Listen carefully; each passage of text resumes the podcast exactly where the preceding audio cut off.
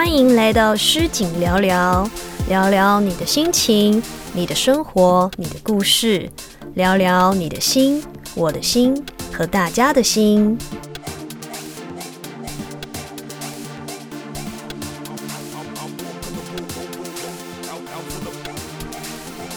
嗨，大家好，我是诗景。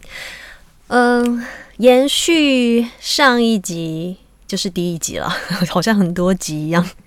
延续上一集说要聊自己啊，就是我，好 要聊我。嗯，很多朋友都会问说，我是怎么进入演艺圈当演员的？嗯，这一集我就来跟大家分享，就是大家的疑问点。我是在我。大三的暑假，因为暑假有两个月的时间，不知道要做什么，也没有什么特别的计划跟安排，所以就突然想到，就是好像有所谓的演员训练班，还有歌唱训练班这样子，所以我那时候就上网查了一下，那那时候刚好歌唱训练班是呃没有。没有甄选的，诶，是没有甄选还是已经过了甄选时间？我忘了。但是就是很刚好，呃，演员训练班正要开始报名甄选，所以呢，我就去参加了演员训练班的甄选活动。那时候第一场甄选活动，我记得是在台北的金华城。嗯，当然，甄选活动就是要有才艺比赛啊什么的。可是我个人没有什么很很突出的才艺，就 喜欢唱歌，喜欢笑，笑点很低，这样这是我的特色。所以呢，我那时候的才艺表演就表演了模仿李玟唱歌。李玟那时候是我的偶像啊，不，李玟一直都是我的偶像，就是 Coco 李，他是我嗯到现在都还很崇拜的偶像，因为我真的觉得他太棒了，所以那时候我就模仿了李玟唱歌，自己自认是很像了，但是我说老实话，就是听起来一点都不像。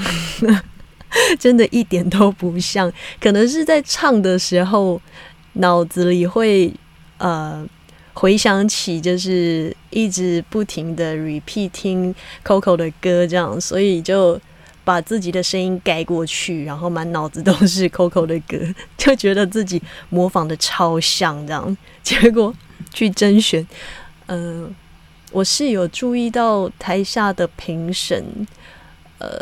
脸色有点凝重，他可能心里想说：“这个人到底是哪来的自信啊？到底哪里像？” 我必须，我必须在这里跟评审们道歉。我我也发现，真的，一点都不像。好，那甄选活动的现场呢？他们当天有公布一二三名，那我是没有入选的。后来呢？呃，我是回家之后接到呃入选通知，现场是只有通知前三名，那总共他们要录取的名额好像有十几位吧，我好像是第十一名左右，如果没记错的话，因为我记性不是很好，所以我也不太确定我是不是第十一名，好不重要，反正就是呢，我也入选了，所以呢，我就去上课了。正式到演员训练班上课，那课程的成果展，应该是说课程结束的时候会有一个，就是类似呃表演的一个总总评分，然后中间还有让我们去实习的那一种实习的项目，当时呃。电视台正在播的是《意难忘》哇，讲到《意难忘》就会觉得 哇，历史悠久，我的天哪！好，我不讲年份了，因为我真的觉得听起来有点惊人，加上大家看到我的脸，就会觉得怎么可能？怎么可能？好，又不知道是哪来的自信，自己说好。反正呢，我就是因为呃演员训练班的关系，所以呢，我演了我的第一部呃八点档《意难忘》。那在在那个维基百科上面看到的。他写的东西呢，就是我在《意难忘》里面饰演安琪这个角色。那其实我在《意难忘》这部戏里面，我演了不止一个角色，我演了好多个角色。我记得我一开始是演呃画过镜头，然后就是现场的戏里面的那一种呃那个叫什么五零年代六零年代的小姐，就还打扮的就是穿着。那个年代的洋装，然后头发卷着大卷，还绑那个发带，这样子画着大浓妆。这个是在《意难忘》的第一个角色。然后后来的角色，我演了张凤书，凤书姐的秘书。然后后来又演了德心姐，德心德心姐的那个秘书。哦，这是第三个角色。就连续两个角色都演了秘书，第四个角色我就演了六月姐的好朋友安琪。其实我现在是看了维基百科，我才知道我那时候的呃角色名字叫安琪，这呃记忆力真的非常不好，这样子。对，所以就开启了我的呃演员之路。那。这中间我也去拍过华视的《宝岛少女成功记》，这个是呃男女主角是范逸臣跟那个陈德容。那这个是国语的八点档，必须说国语的八点档真的是拍的非常的开心，因为呃我是客家人，虽然我从小没有就是很。很长的说客家话，但是我很少，几乎没有讲台语，所以吸收到台语的呃消息跟资讯都是从电视来的，就是从新闻啊、戏剧啊，或者是偶尔听到几句身边的呃身边的朋友或者是长辈家长讲的。几句那种类似啊，立后加爸呗，什么什么的这样子，所以其实台语对我来说，在那个时候对我来说真的是非常的困难。呃，会会听，但是有一些太过嗯深奥，就是对于不会台语的人，觉得深奥的那一种台语就会听不懂。所以呢，再讲回《意难忘》，那时候拍摄真的是压力极大。大到一个，就你很希望把事情做好，但是你真的不擅长说台语。然后那时候，嗯，必须说那时候精神压力挺大的，因为呃，导播很凶，然后导演也很凶。就还是会，呃，因为因为耽误到大家的进度，然后呃，影响到大家的休息时间，所以呢，那时候常常被骂。然后我记得有一次是在棚内吧，拍棚内，然后那时候拍摄的时候已经凌晨了，已经凌晨了。然后那时候讲了一句台语，说呃，累的累到快死掉了。累到快死掉了。这个台语应该应该要讲的是“我天咖啡戏啊，我天咖啡戏啊”这样。可是因为不会讲，然后每次拿到剧本的时候都很快速的在那个热腾腾刚印出来的剧本上面，用各种方式，用英文、用国语、用阿拉伯数字、用注音什么的，想办法把那个音拼出来，然后把它背起来，这样。所以有时候还是会出现一些。误差，又或者是真的背错了，自己不知道，所以就把累到快死掉了这一句台语讲成“哇，天嘎北戏”，对我就把它讲成“哇，天嘎北戏”。讲完的那一瞬间，突然就听到导播开了泵，很大声的说：“你已经累到快死掉了，你还说你累到不会死？你到底在讲什么东西？你不会讲台语，你来演什么台语剧？”当下我完全不知道我讲错了，所以我被骂的那一那一瞬间，我还想说，我有讲错吗？我我刚刚讲错了吗？这样子 还一头雾水，还不知道呃被骂的是我这样。对我觉得这个还蛮有趣的。但嗯，因为因为这些压力的存在，才能够让我更快速的成长。虽然那一段时间真的是非常的难熬，每天都很害怕剧本出来台词很多，因为不会讲台语。怎么会把天咖微戏？跳个尾戏，一个微戏，一个尾戏，搞不清楚。其实我也不知道哎，现在想起来，真的觉得有点好笑。所以，嗯，我觉得因因为那段时间的关系呢，所以就你会有更多成长的空间，你会更。更逼着自己去快速学习，我觉得也也蛮好的。所以呢，很谢谢那时候的导播、导演，还有呃所有的呃演员前辈们的嗯督促，谢谢你们。虽然那时候真的是内心很恐惧。好，接下来呢，我还是有演一些，就是因为我是客家人，我还是有演一些客家的戏，但是。客家的嗯，客家的腔调又分了好几种，有有呃三线啊四线海线，然后还有美浓腔什么腔的，很多分了很多种腔。那有一些腔调其实对一些说法又就是一些像吃饭的这个说法又不太一样，所以其实，在拍客家剧的时候，我也是呃。用用了一些心思在学习这些腔调上面，呃，我只能说，小时候的时候应该要多接触这些语言，就是方言啊什么的，你就要多多去说这种东西，就是要多说多练习，这样子才会越来越纯熟。那小时候我都是说国语，所以。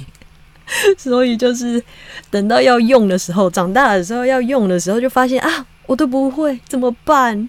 然后就被骂了。嗯，嗯，后来呢，我有拍一些就是细说台湾的部分，就是古装的部分。古装的部分呢，也是对我来说非常的好玩，因为穿了很多古装的衣服。其实，嗯，你在电视上。就是你看看电视的时候，你看到这些穿古装的衣服的演员的时候，你都会很羡慕他们，觉得说哇，我可以穿古装哎，好漂亮哦，古装头发好长哦，那个样子好美哦，然后服装都是很飘逸的啊，然后又有那种就是纱啊，会这样飘来飘去。但其实演戏的时候，你穿上那些衣服，就会知道这一点都。没有什么值得羡慕的地方，因为呃，古装它的呃衣服有很多层，很多层。有时候，有时候我们呃拍的时候是冷的时候，冬天你就会觉得还好。但是如果是夏天的话，其实真的是里面全湿诶，你里面的衣服全湿，然后包括你要换衣服的时候，连整个外衫。那个古装的最外面那一件也是湿的，所以可以想象的出来那个感觉有多恐怖吗？然后加上因为那些古装都是属于很扎实的材质，这么多层的情况下，又加上它是很扎实的那种材质，流了汗有多重？你要穿着那些衣服奔跑、来回走路什么的。嗯，有好有坏啦，就 也也是有漂漂亮亮的展现出来，也蛮好的。其实，对，这也是一个我人生中的奇遇。我觉得在演古装的这一部分，然后后来有有拍了，嗯，哦对，后来我就开始拍了，大家慢慢认识我的八点档，就是《天下父母心》啊，《家和万事兴》，还有什么呃。天下女人心啊，那时候饰演洪一贞嘛，那一部戏也是，嗯，应该说是我非常奋斗、奋斗的一部戏，奋斗的开始，应该说奋斗的开始，然后就演了大家都知道的这个世间情，有没有？黄英离，哇哦！然后就演了《敢问人生》《金家好媳妇》，接下来就是《趴下》什么的。哇，这样看起来我真的是嗯，蛮精彩的，蛮精彩的。嗯，我还记得《天下父母心》的时候，那时候应该说是演了三立的八点档第一部。第一部八点档，我的我那时候的戏几乎都是在龟吼渔港那边拍，就是北海岸那边有一个渔港叫龟吼，对我几乎都是在那边拍。然后记得那时候拍有一场戏，就是 我呢整个人跌倒了，然后下巴直接落地。连手都没有去扶地面的缓冲，就直接就下去了，这样子。所以我的下巴那时候肿到不行，我还自己说自己是女版的陈为民这样。但那时候下巴真的蛮痛的。我有时候会看到那个 YouTube 上面会有当时我跌倒的影片，我真的觉得哇，好痛啊！我的天呐，那个真的当下是麻掉了，可是那个眼泪是你没有办法控制的，它就是一直啵啵啵啵流出来，你没有办法没有办法停，停不住的眼泪。然后跌下去的时候，你就想说怎么办？那我后面的戏还没拍完，那一场戏都还没拍完，才拍一半，后半段怎么办？不赶快拍完，还要播出，而且快要天黑了。到时候光线不连的话，也没办法拍。那时候满脑子只想着说赶快拍，赶快拍，可是也没有想到说，呃，自己的下巴有没有怎么样，牙齿有没有怎么样，或者是呃有没有咬到舌头，都没有想到这些问题。我就觉得，哇哦，有时候看看这些影片回顾，真的蛮好的。可以让你身临其境，真的，现在现在想起来还是觉得，哎呦，好像才刚发生 而已。对，然后我还记得那一年的三立电视台的尾牙，他们还把我这一个画面放到尾牙的那个影片上，就在很多很多人一起。观看的尾牙现场，看到那一瞬间，眼泪都要飙出来，觉得哦，怎么那么痛，好心疼啊！好像不是自己这样，就觉得哦，好心疼啊，怎么那么痛？女生呢？哇，那下巴怎么办？脸怎么办？这样，对，就是嗯，当下的心情蛮复杂的。好，世间情呢？哇，世间情，我这必须说呢，这一档戏。黄依妮这个角色真的是让我演到，呃，不知道什么叫做累。就 那时候每天几乎都是一直不停的拍，一直不停的拍，中间有休息的时间，就可能是从棚内到外景的车上吧，就是那个车程，车程的那个时间就是我昏倒的时间，秒睡，几几乎都是秒睡，只要。中间有一段十分钟、十五分钟，或是甚至是五分钟的那一种，我都可以秒睡，瞬间睡着。那还记得我曾经在棚内演了一场戏，然后那场戏我大概是在呃三分之一的时候才要进门。才要进去那个那个客厅这样子，所以我要先站在门口等，然后要进场的时候要先按门铃，然后会有人帮我开，啊，没有人帮我开门，哎，对，没有人帮我开门，我进场的时候要按门铃，然后自己开门这样子，然后那个 F D 就说，待会换你的时候我会 Q 你，然后你听到我 Q 你的时候，你就要自己进来这样，我说哦好，跟他说完之后，我就站在门口。然后接着我就不知道去哪了。我我其实我到现在还不确定我那时候去哪了，因为呢，我只知道我跟他说了好，跟那个工作人员说了好之后呢，下一秒就是听到他走过来跟我说：“我刚刚叫你，你为什么没有反应？你为什么没有进去？我们大家都在等你进去，诶，你为什么没有没有动作？”但我的意思是，我没有听到他叫我啊！我说我没有听到你 cue 我，没有，我没有听到声音哎。他说怎么可能？我在外面 cue 你 cue 了好几次哎，大家都在等你，所有人都在等你，你都不进去。接着他说了一句：“你是不是睡着了？”我说怎么可能？我站着睡着，我站在门口，我站着。但是那一段。呃，他说有 Q 的那个时间，我真的是整个空白了，所以我严格，呃，严严格的觉得我应该是睡着了吧？我觉得我应该是睡着了，所以才会没听见呢。但是怎么会在那么短的时间内突然睡着了，然后还可以被叫醒，也没有发现自己睡着了，就那一瞬间去哪了？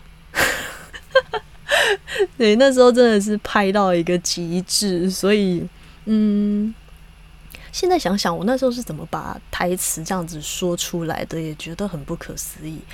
我觉得我有点厉害哎，那个时候有点厉害，真的有点厉害。就我的记忆力是非常不好的，常常就是这一秒讲完，我下一秒就忘了。可是我怎么可以把这么多的台词都记得，然后还一场接一场的去演，好厉害呀！哇，给自己一个掌声。对，那时候我真的嗯，但接下来的戏呢，没有到这么的呃，没有到这么的累，但是还是有很多就是。呃，值得跟大家分享的部分，啊，不知不觉，我好像也讲了挺久了。不知道跟大家分享这些东西，大家喜欢听吗？喜欢听吗？如果你喜欢，你可以告诉我在下面留言给我，或者是在我的粉丝团 IG 上面留言给我，又或者是你想要听到什么，还是你有什么东西想要跟诗景分享，诗景也可以在这边说给大家听，我们可以一起来讨论啊，聊聊，对不对？聊聊诗景，聊聊。好，第二集的呃。尾声呢，是你想要分享一些景语录。呃，景是诗景的景，好不好？一个王字，王字边，其实斜玉旁，斜玉旁一个风景的景，景语录。嗯，这一集景语录想要分享的呢，就是每一个人都会说，不要从别人的嘴里来认识我。大家都会说这句话，但是真正做到的有几个人？如果今天你不是当事者，你做得到吗？我觉得大家可以好好思考这个问题。如果你不是我，请你不要从别人的嘴里认识我。非常值得深思的一句话，与大家分享。好，今天的节目就到这边喽，我们下集见，拜拜。